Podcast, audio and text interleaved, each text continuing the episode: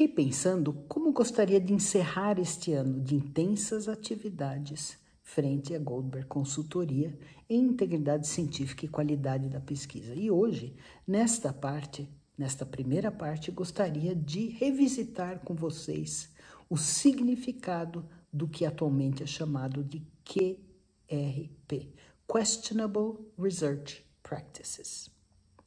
À medida que as atividades voltadas para a integridade científica avançam em todo o mundo, é, fica cada vez mais evidente que os ditos malfeitores que habitam o noticiário fornecem fofocas saborosas para a comunidade científica e que são os maiores detratores do conhecimento de qualidade são, na verdade, uma minoria.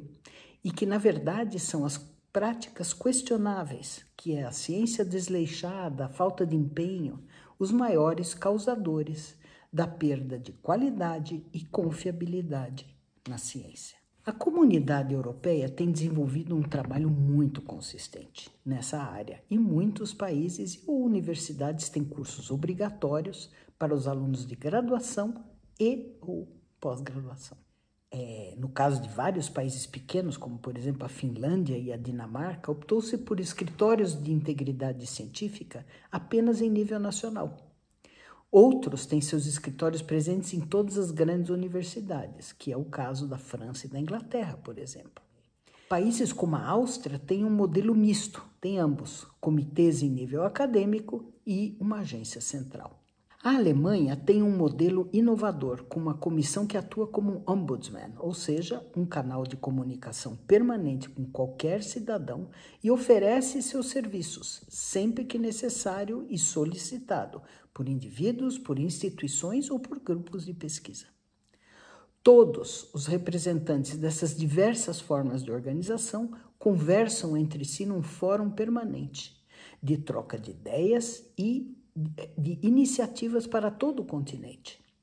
A Rede Europeia de Escritórios de Integridade Científica, ou a NRIO. O grupo se congrega também sob um guarda-chuva da ALEA, que é All European Academies, com 50 academias de 40 países diferentes.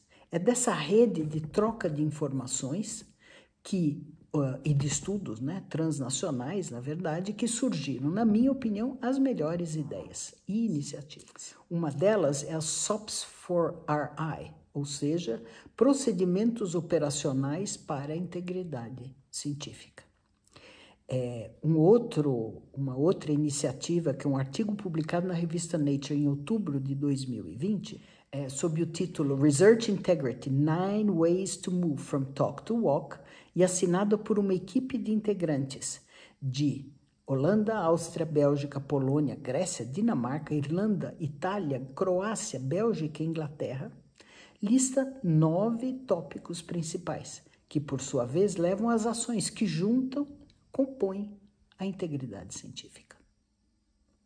Os tópicos de atuação incluem o ambiente de pesquisa, a supervisão e a mentoria, o treinamento e integridade, as estruturas éticas, os procedimentos frente à má conduta e a gestão de dados. Dentro dos princípios FAIR, sempre. E, por fim, a colaboração, a declaração de interesses e as orientações para comunicação clara.